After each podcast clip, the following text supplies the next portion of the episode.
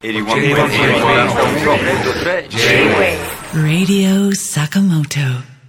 J-Wave Radio 坂本。今夜の放送は、病気療養中の坂本龍一さんに代わって、僕、斉藤浩平がお届けしています。ここからはゲストをお迎えします。哲学者の国分光一郎さんです。ご無沙汰しております。どうも、こんにちは。ご無沙汰しております。よろしくお願いします。実は、会うのが2回目で、しかもこうした場で対談するのは初めてということで、とても楽しみにしております。いや、そうなんですよね。あ多分、知り合ったのは、もう10年ぐらい前にツイッターかなんかですよね。そうだからインターネット上でのやり取りはあったけれど、実際に会ったのは2018年に国分さんがドイツのスーパー哲学者 マルクス・ガブリエルと対談をした時に、まあ、その時僕はあの、まあ、ガブリエルの通訳として、えあのご一緒させていただいたっていう感じなんですけれども本当それ以来ということでえ。いや、ほんと久しぶりですよね。今日は楽しみにしておりますけれどあの実は国分さんこの「レディオ坂本」にも以前出られたことがあるということで。はい。で調べてみるとその1回目の対談時は2013年ということで、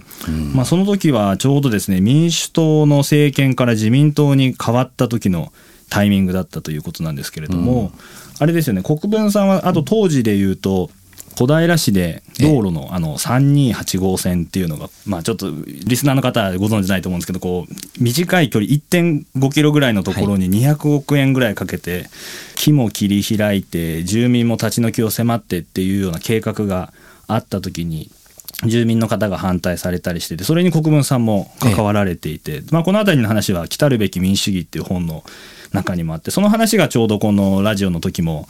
話題に上がってたと思うんですけどもう8年前どうですかねこの8年間振り返って。いや、だから本当にその頃はいろ、あの、社会、日本社会でもいろんなことが起こり始め、で僕の周辺でもいろんなことが起こったっていうんで、まあ僕にとってはすごく本当に忙しいというか、いろんなこと考えたり、いろいろ行動しなきゃいけない時期だったんですよね。だからまあ、安倍政権が発足して、やっぱりいろいろんなことを考えさせられましたね。で、どういうふうにその行政に住民の声っていうのを届けていったらいいんだろうっていうすごく重い課題を突きつけられて、しかも、まあ本に詳しく書いたんですけれども、哲学っていうものがこれまで果たしてきた、まあ概念上のね、いろんな問題点っていうのがね、明らかになるっていうことがあって、やっぱ哲学をやってる人間として、これに関わらなきゃいけない、そしてさらにそれについてそのことを説明する本を書かなきゃいけないっていう非常に強い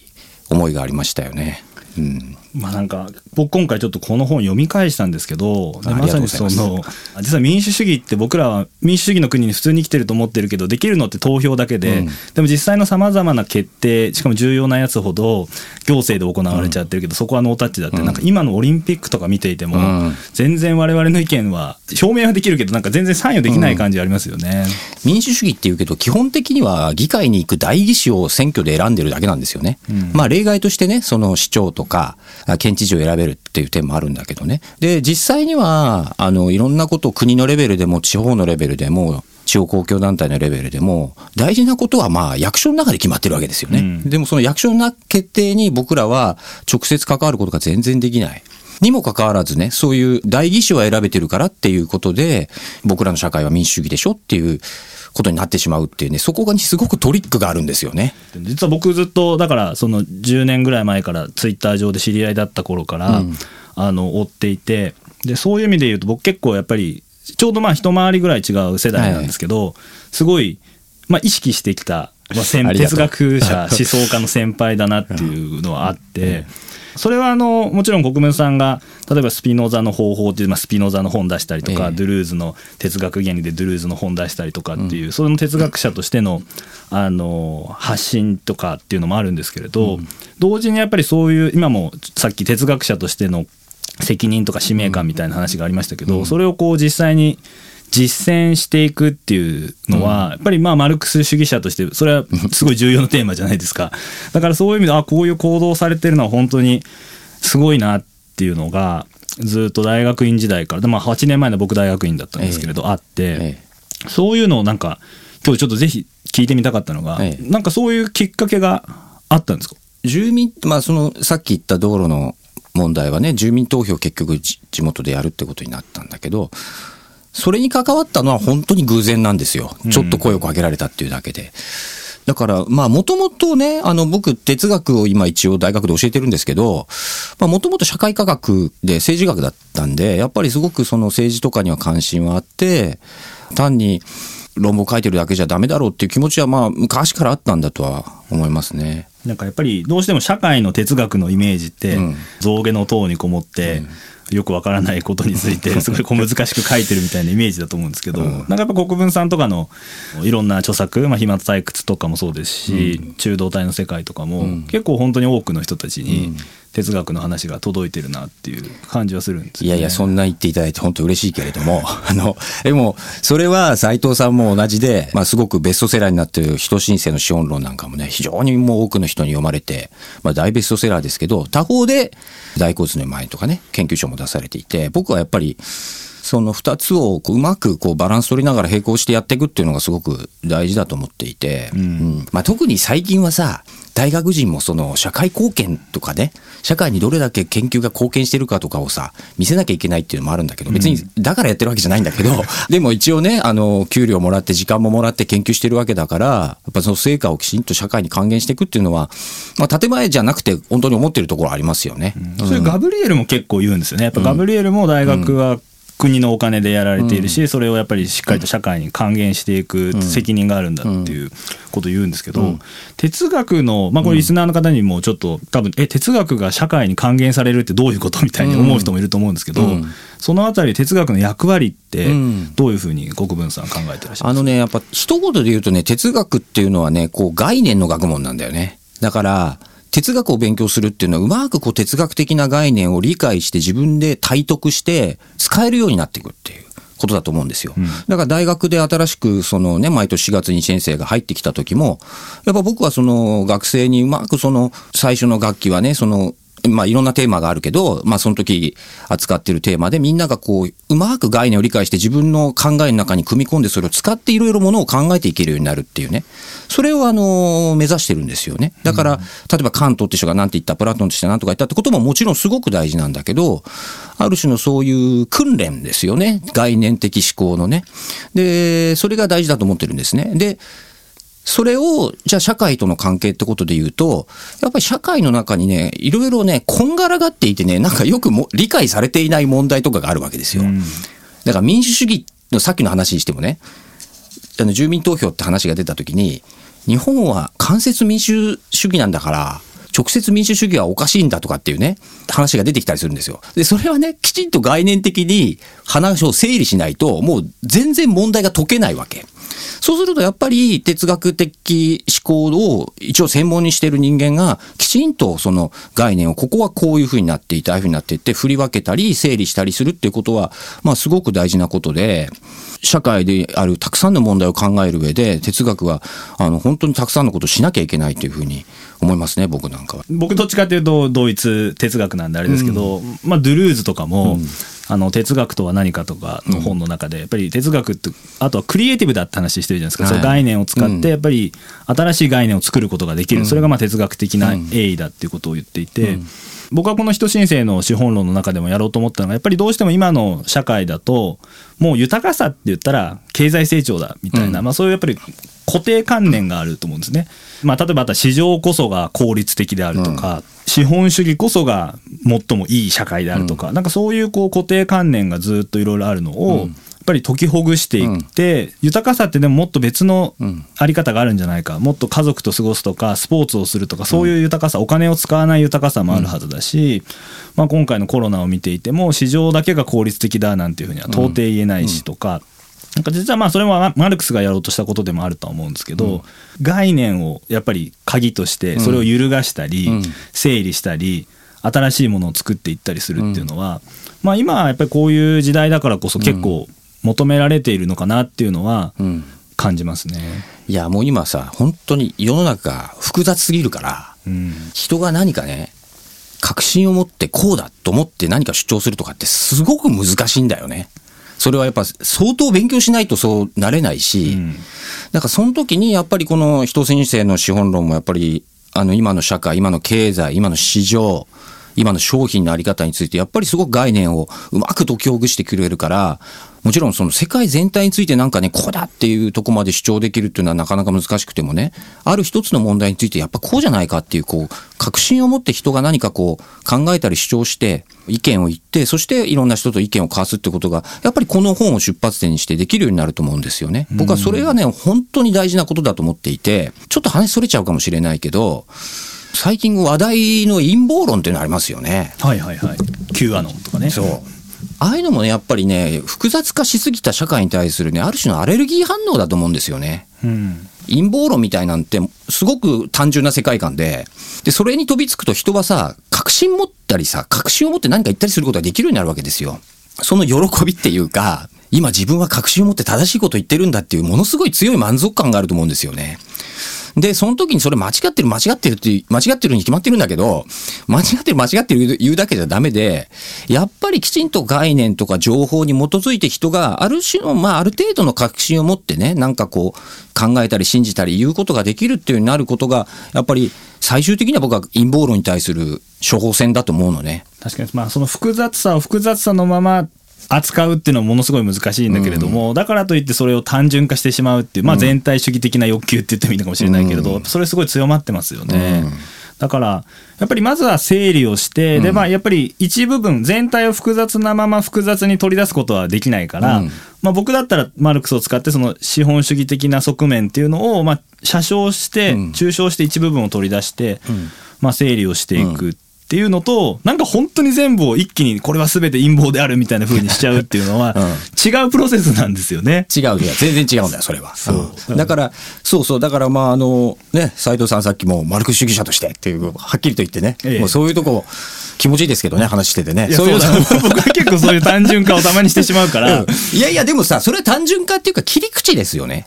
斉藤さんの場合はさ、僕は、まあ一応研究者だから、すごく感銘を受けたのは、この晩年のマルクスがこんなに違うんだって、へーって知らなかったなーって、すごい面白く読みましたけど、本。ありがとうございますうん、だからその晩年のマルクスの今までのマルクス主義では知られてなかった側面から、今の社会をこうやってスパッと切ってみると、こういう断面が見えるんだってことを示しているわけですよね。だからそれは断面を示してるわけで単純化してるってことじゃないんですよね。僕は結構言っちゃうんですよ、マルクス主義者だからとか、まあコミュニズムの方がいいじゃんみたいなこと言っちゃうんですけど、なんかこういうのがすごい言えない雰囲気っていうのが、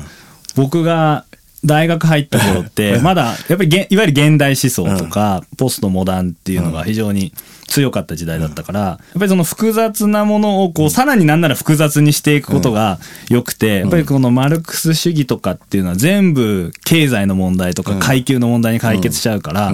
良くないし、でそういう大きな話っていうのはもう終わりだ。大きな歴史の物語の時代はおしまいだみたいなそういう空気が、まあ、日本でもあったし僕アメリカに行った時もすごい感じたんですよね。でそれが悔しいのもあったんですけれど、でも他方でやっぱりもっと大きい話まずした方がいいんじゃないのかっていう気持ちもずっとあって小さな話ももちろん重要だしけれど、同時にやっぱり資本主義みたいなでかい話もした方がいいんじゃねえかみたいな、うん。そういうのはあったのでやっぱり今回この人申請の資本論を出して、ん結構多くの人たちがそういう大きな話に、まあ、飢えていたっていうか、うんうん。なんか肯定的におここういう話面白いじゃんみたいな風に純粋に受け止めてくれた方々が多かったっていうのは、なんかすごい嬉しかったですよね。うん。あのね、今二つね、その複雑さとある種の大きな、なんていうか、大きな観点って二つの話出たと思うんだけど、一つ目のね、複雑さってことについて言うとね、僕なんかはあの、今まさしく斉藤さんが言ったそのポストモダンの思想とかね、そういうのを非常に強く影響を受けて、あの、哲学やってきた人間だけどね、あのね、フランスに留学してみたらね、だいぶ印象が違ったんですよね。その本拠地に、本拠地のフランスに僕は5年留学してんだけど、はいあの、ジャック・デリダっていうね、そういう複雑で言ったらもう一番みたいな人がいますけど、ジャック・デリダの授業を受けた時ものすごい感銘を受けてね、もう、すごく明晰なのよね。だから本人はものすごい明晰で、複雑に見えるのは複雑な問題を扱ってるからなんだよね。それをなんとかこう、明晰に示そうとしてるって僕は非常に感銘を受けて、これはもっとむしろ真正面から取り組みたいと思ったっていうのがありましたね。なるほど、うん、あともう一つその大きな話っていうことに関しては、それはね、僕はさっきね、斎藤さんも言ってくれたより、まあ一回りぐらい上だけど、僕もあの、大学院生ぐらいから、時代ぐらいから、やっぱり大きな話をもっとしなきゃダメじゃないかっていうふうに、すごく思ってたところありました。僕はあの最初に、まあほぼ最初に出した本がその暇体育と倫理学って本だけども、あれもある意味では、まあこれちょっとあの、画伝飲水で恐縮です。あの、なんていうか、恐縮ですけれども、人申請の資本論につながるようなね、資本主義批判の本なんですけれどもねいや。そうなんですよね、うんあれ誰も指摘したくて僕この間メールで聞きましたけど、脱成長的な要素結構含んでるんですよね。いや、そうなんだよ。だから、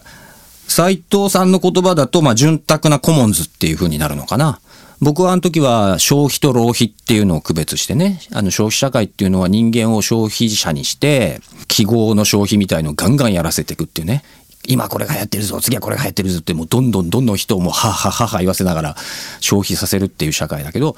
浪費っていうのはそうじゃなくて、きちんと物を受け取ってお腹がいっぱいになって、ああ、お腹いっぱいだ、もう食えないなっていう、十二分に飯を食うことだっていうふうに僕は書いたんだけど、その、資本主義社会あるいは消費社会っていうのは、人が浪費家になることを妨げて、消費者になることを強いるっていうのが僕のあの本のテーゼの一つだったんですよね。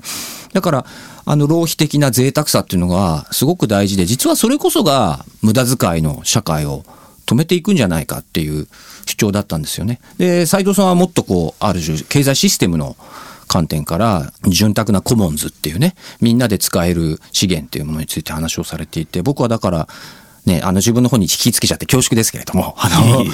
大変そのコモンズの話はね、感銘を受けましたね。潤沢さとか贅沢とかっていうのはね、別にそのなんかここら辺の六本木ヒルズでわーって遊ぶことじゃなくて、うん全然違うよ。やっぱ芸術品とか、まあ何でもいいんですけれど、そういうこの公共財とかをシェアしたりだとか、まあいろんな本を読んで議論したりとかって、そういうこう時間の豊かな使い方とか、なんかそういうイメージですよね。うん。まああのね、やっぱあと、僕も年取ってきて思うけど、やっぱね、時間ですよね。やっぱ時間があるってことが本当贅沢だし、大事だと思う。子供と遊ぶとか。そうですね。逆に時間が現代人なさすぎるなさすぎなんだよね。やっぱり日本人は働きすぎているし、で、空いた時間があったらみんなすぐ携帯やって、まあもうちょっとまとまった時間があったら資格の勉強してとか、投資してとか、もうそんなんばっかりで、もう常にこう、 GAFA に取り込まれたり、こ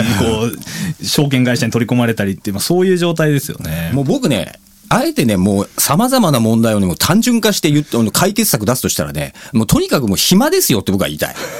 つまり暇がなきゃ民主主義もできないわけ。そうなんですよね。投票、選挙期間で2週間でさ、その間に1回しか日曜日来ないんだよ。だから、つまり投票日までに1回しか考えるチャンスはないんですよね。で、そんなのうまく考えられるわけないじゃない。ない。ない。だからそしたらもう時間がたっぷりなきゃ民主主義なんてできないんですよ。で、もうみんなの働きすぎとかだってそうだし、やっぱりその、だからワークライフバランスとかいうことで、少しそういうことに社会も気づいてきてるんだけど、まあとにかく時間ですよ。あのさ、ちょっと話長くなっちゃって恐縮だけど、僕はイギリスの出版社と仕事して本、まあ一冊出したんだけどね。ああ、確かに。うんブルーズのやつ。あれもね、ちょっとたまげてさ、あの、金土日って休みなんだよね、彼ら。だから、木曜日にちょっとあの、メールが遅れたりすると、あ、しまった、もう、もう届かない、もう月曜日まで連絡が取れないってなるんですよ。で、そんぐらいでいいんじゃないって思って。そうなんですよね。社会全体がそうなってればいいのに、そうなんか我々はもう12時に送っても1時に返信が夜はやってくるみたいな世界で。あの、今日もね、あの、斉藤さんの本をね、担当してくださった編集者の方がね、来てくださってるんですけども、あまりにも、もうあまりにも親切で、すぐにメールを返してくださって。スーパー編集者ですスーパー編集者で。あの、もうちょっとゆっくりでいいんじゃないかと、うん、い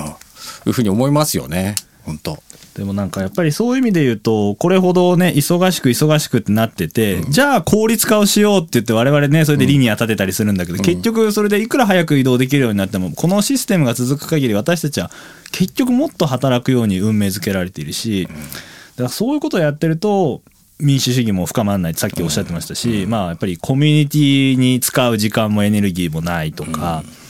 なんかどこかでスローダウンしていくっていう選択肢は地球環境の面からもそうなんですけどいつまでもこの早く遠く多くもっともっとみたいなこういうシステムっていうのはもう限界があるんじゃないのかっていうことを、まあ今回のコロナなんかも含めて結構多くの人たちが今感じ始めている。で、あのコロナの時にツイッターのハッシュタグデモとか盛り上がったりしましたけれども、やっぱり人々が少しこうスローダウン生活してテレワークになったりだとか、まあ、夜の飲み会がなくなったりして、まあ、しもっと新聞読むようになったりとかインターネットのニュースを見たりとかテレビのニュース見たりすることでやっぱりそういう声も起きやすくなってくる、でもまた今コロナが少し出口が見えてきている中で全部忘れて、まあ、原発の時もそうだったじゃないですか、僕はあの時もやっぱり社会大きく変わるかななんていうふうにこうデモとか見てて思ったし、まあ、国分さんが言ってるの参加型民主主義みたいの出てくるかななんていう気もあったけれど、まあ、やっぱり宮台さんも言ってたように結局はなかなかそういうふうにならなかった。今社会はむしろますます分断されたりもう他人に俺も我慢してんだからお前もそんな声上げないでもっと我慢しろとかそういうフェミニズムに対するバッシングとかもありますけれどなんか厳しい状況にはなってきてるなっていうのは感じましたね。いや、その今の、今たくさん重要な問題を挙げてくれたけれども、あの、俺も我慢してるんだからっていう、あれが非常に大きな問題ですよね。で、本当に我慢してんだと思うんですよね。我慢させられてるんだと思うんですよね。で、我慢させられてると、他の人が自由に何かを言ったりしたりしてるのを見ると、あの、妬みの気持ちからそれをあの叩き潰そうとするんだよね。心のメカニズムっていうのは僕の研究しているスピノザって人が非常に見事に分析してる、まあ、つまり300年以上前に分析されてんだけど、つまり人間は全然変わってないってことなんですけれども、そういうのが本当にあの、何か運動するのをストップしていくところがある。だから、やっぱりその我慢させられてる、いろんな面で我慢、人々が我慢させられてるってことが、本当に何とかしなきゃいけないと思うね。で、僕はやっぱりそのためには一つ暇、きちんと一人一人に暇が与えられるってことが、大事だと思いますけどね。で、あと、コロナのことはね、非常に語るのが難しいですね。まず、一方でその疫学的にな面から言ったらね、いろんなお店閉じたりね、外、人と会うのも人と話すのも我慢しなければならないっていうことがね、一方で正しいんだけれども、まあそれがね、とてもあの人に負担をかけるっていうのもあるし、ね、お店やってる方が非常に今ね、すごく困ってらっしゃるっていうのもね、たくさんありますよね。で、ただしね、他方で、8時になるとね、お店が全部閉まっているのを見た時にね、僕はちょっとこれでもいいんじゃないかなって思った気持ちがあるんですよね、うん、今までなんであんな遅くまでスーパーマーケットとかやってたんだろうとかってね。例えば飲み屋さんが遅くまでやってるのはいいと思うんだけど、なんでそんな遅くに人参が買えるような体制が整えられていなければならないんだろう。やっぱりこんな夜中でも何でも買えるとかはおかしいんじゃないかっていうことにね、今回のきっかけにちょっと考えてもいいんじゃないかなっていうのはやっぱね、思うんですよ。うん、今なんかね、ドイツでもいまだに日曜日休みですからね。そうなんだよ。で、それはやっぱり法律的なきちんと規制があるからじゃない？そうなってくると、やっぱりまたここで、その、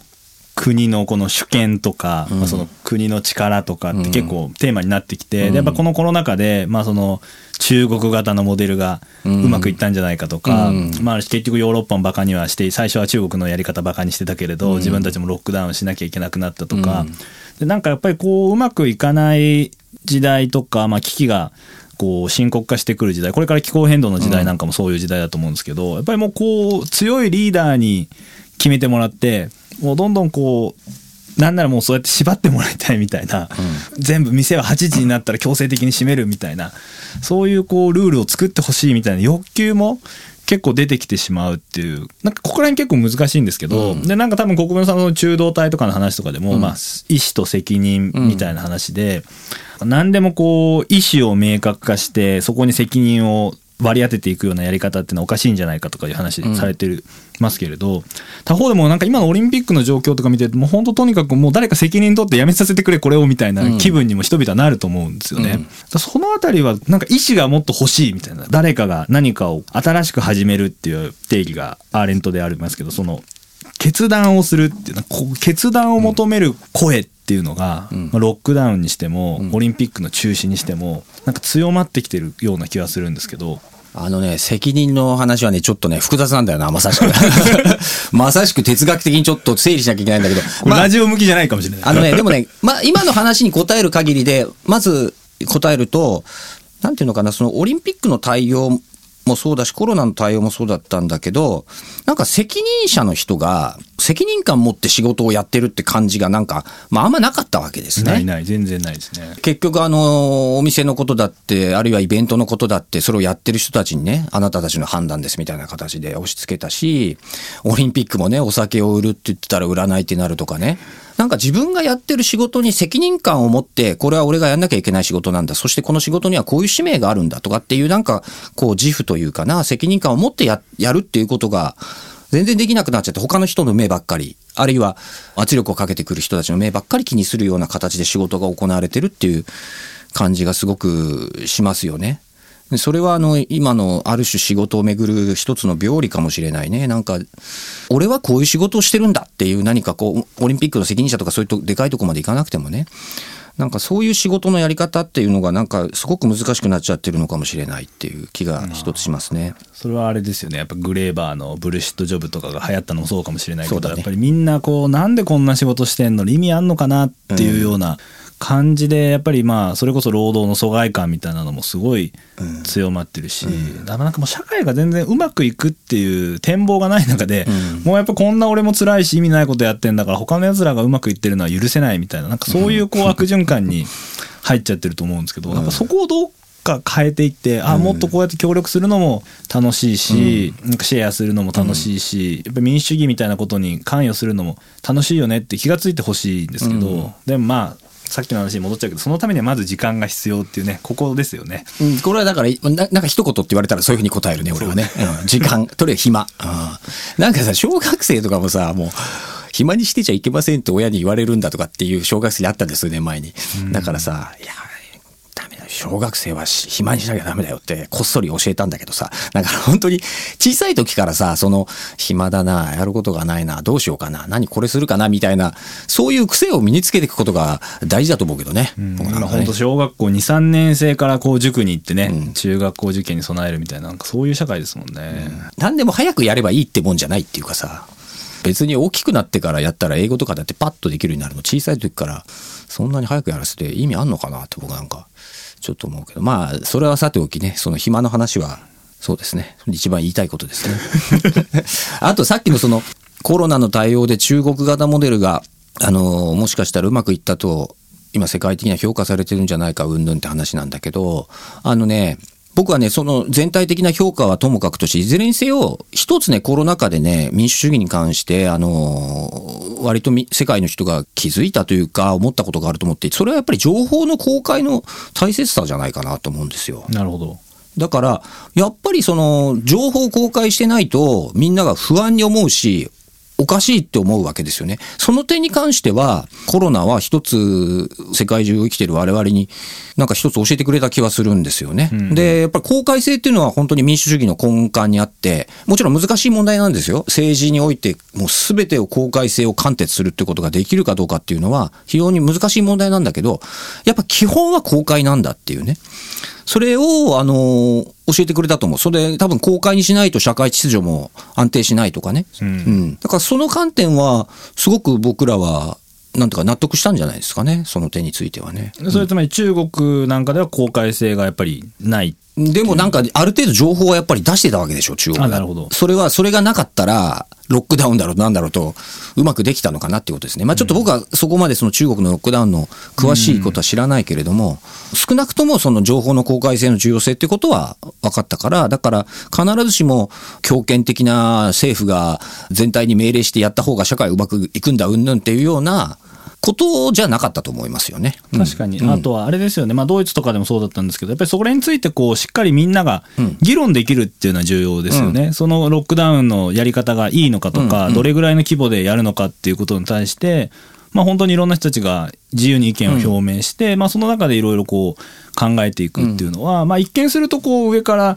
何でも国が縛ってしまうっていうのは非常にネガティブな捉え方だけれど、同時にまあそれに対応して人々がこうもっとこうした方がいいんじゃないのっていうことが言えるんであれば、まあ、それは健全な民主主義としてまあ機能してんじゃないかっていう気が僕はしていてそれと比較するとなんか今のまあこれちょっと資本主義の話に戻っちゃいますけど、資本主義って実は私たちの行動とか意識っていうものをものすごくパワフルに規定してるわけじゃないですか。にもかかわらず多くの人たちはその力に気がついてないっていうか、これ別に普通じゃんと思っちゃってるんだけど、実はものすごく私たちは特定の企業のマーケティングとかもそうですけれど、気がつかないうちにいろいろ情報も操作されているし、特定の仕方に誘導されているし、それに合わせた価値観を身につけるようになってしまっているけれど、そこをこう誰も真っ向から批判しないっていうかもうこれはこういうもんだし資本主義ってそういうもんだよっていうことが、まあ、すごい広まってしまって自明視されてしまった。それがやっぱりこの30年間だったのかなっていう気がして。あそれこそそんな日曜日に働くなんてバカらしいし、あのお店がそんな8時まであ開いてるなんていうのはとんでもないっていう価値観が普通にあったわけですよね。でもそれがこのわずか20年とかでもうコンビニがどこにであるのも当たり前、ファストファッションもファストフードもどこにでもあるのが当たり前、でそれを僕らは普通に安くて何でも買えればそれが便利さだ、豊かさだって思うのも当たり前。その結果私たち自身は同時に労働者でもあるわけで、非常に過酷な労働も強いられるようになってしまって低賃金で長時間労働、これは実はみんなで少し我慢することが、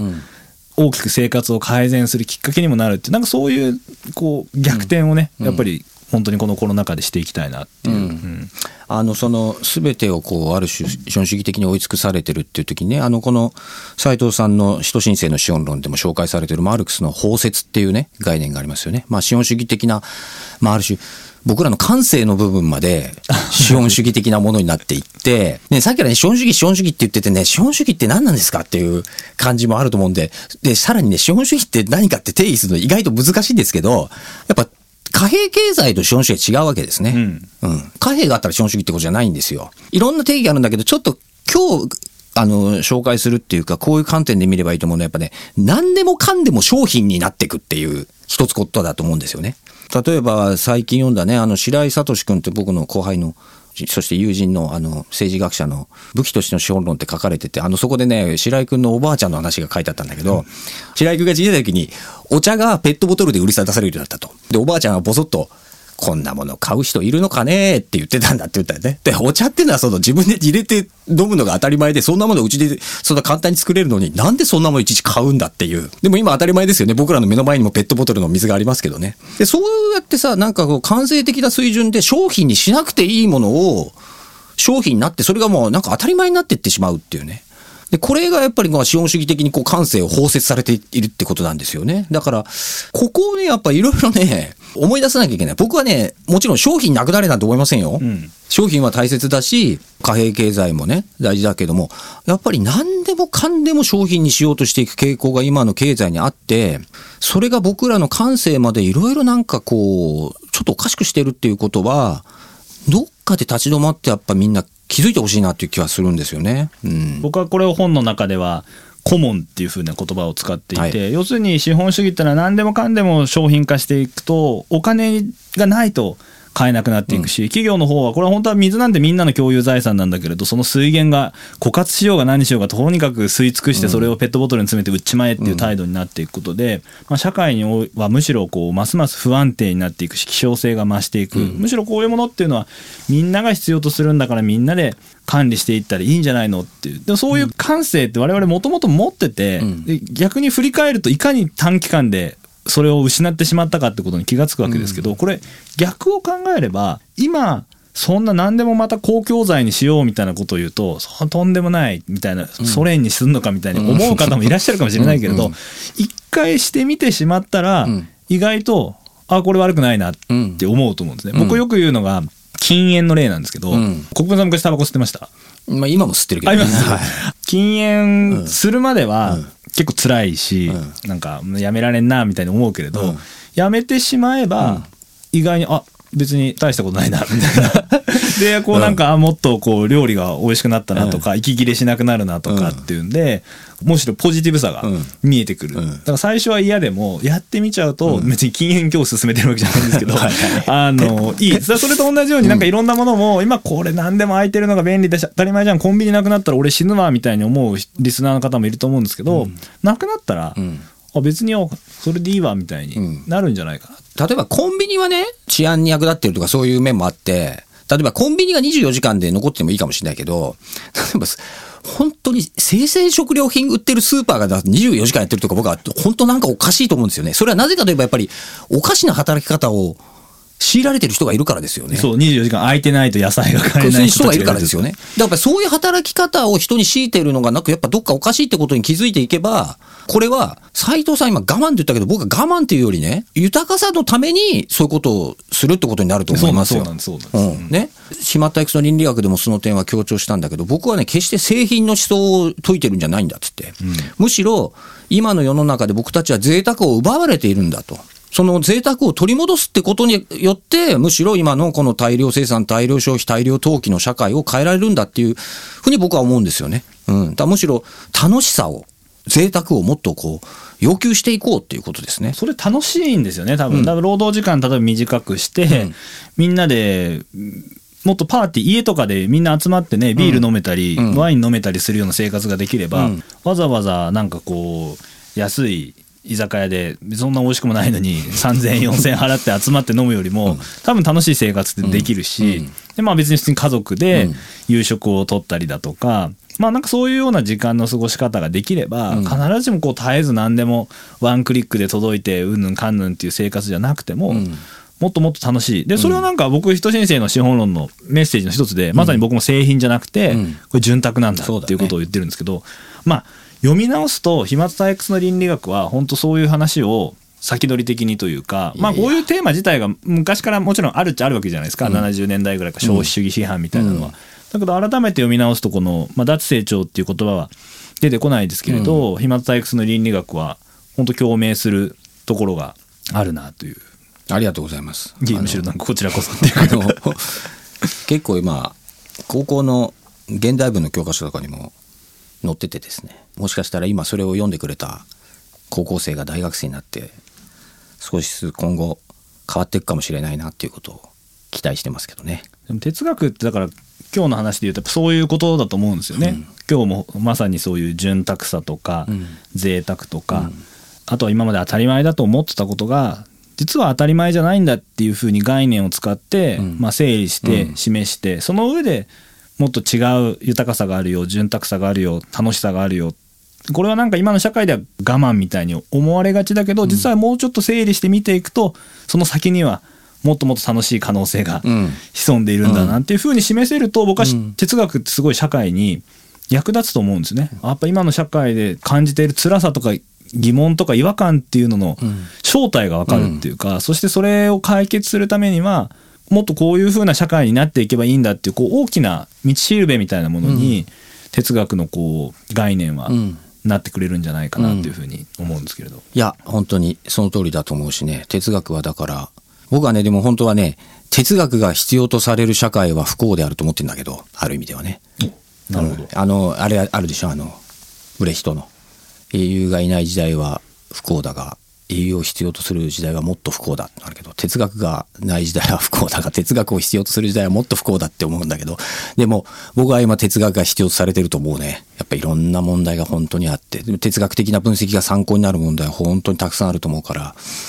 うん、だってねこの始まる前もちょっとねあの立ち話で言ってたけども斉藤さんのこの「人申請の資本論」って資本論って書いてある本がめちゃめちゃ売れてビジネスマンも読んでるってね本当すごい世の中だなと思うんですよ。これが30万部超えみたいになっていや恐ろしいですすごいな。どどういうことだろうと思いますよね。それはある意味不幸かもしれないけどね。でもそういうふうにある種の哲学がね世の中に伝わってってるとしたらそれは素晴らしいことだなと思うし、うん、でこれで斎藤は資本主義の側に取り込まれたとか言われてるんですけど。でもやっぱりこういう時代がやっぱりやっぱり今までの資本主義のサイクルだけを求めてるだけじゃ、まあ、これ SDGs とかもそうだと思うんですけど、やっぱりそういうことを少し言ってるだけではもうちょっと限界なんじゃないのかなっていうことを多くの人たちが感じている、その結果としてやっぱり今この本がうん。多くの人たちにに手に取ってもらえているとしたら、まあ、そこにこう確かにそれぐらい社会が悪くなっちゃうそれぐらい資本主義がもはやうまくいかなくなってるっていう意味では不幸な時代だけれども、でもそこにやっぱりこの問題に対して違和感感じたりそれでこれを読んで、まあ、本の末尾で3.5%の人たちが動けば社会は変わるっていう話をしてるんですけど、その3.5%になろうと思うような人たちが出てくるんであればそれは同時に希望もあるし、うん捨てたもんじゃないかなっていう感じですね。本当そうです捨てたもんじゃないんですよあとね結構ね日本はね人文書が読まれるんだよね読まれますよね。驚くことだよね驚くべきことこんなにねフランスで売れないよこの本こういうの売れないしうん それは僕も結構海外で出版するんですけれど、やっぱ感じますね。ね、全然違うよね。日本はね、すげえ本が売れるんだよ。これはものすごいなんか可能性なんですよ。うん。これをだから、我々もね、本を書くことを仕事にしてる人間として頑張んなきゃいけないですね。すごいモチベーションにやっぱなりますよね。うんこれんなに読んでもらえる可能性がうん日本には。で、日本語の話者ってねそれを、それこそ日本にしかほとんどいないわけですけれど、でも日本のマーケット、ほ本のマーケットに関してはものすごい、やっぱり多くの熱心な方々がま、す。でもこれ文化ですよね。本当文化。だからこれを出版社の方、編集者の方、そして本屋の方、様々な方がずっと支えてきてるわけで、これはね、本当に大事にしていかなきゃいけない。人申請の資本論だってやっぱり海外で出した声100分の1ぐらいしか売れないんじゃない？かな。でもなんかスケール感そういう感じ、いやスケール感そんな感じだよね感じ感じ。でも本当にそういう意味で言うと、本当に書店の方とか、でも今日も坂本さんとかも本当にこの本を読んでくださって、まあその帯も書いてくださってるんですけれど、まあそれでこの番組にも読んでくださったりだとか、まあなんかそういう意味でこう、やっぱりこういう問題を単に学者だけじゃなくて、まあミュージシャンとか、いろんな人たちが考えていこうっていう空気がやっぱりその結果としてあるっていうのは、まだまだ日本にはこうした厳しい状況にもかかわらず社会運動って僕がこう言ってるようなもんなかなかまだまだ出てこないんですけれど、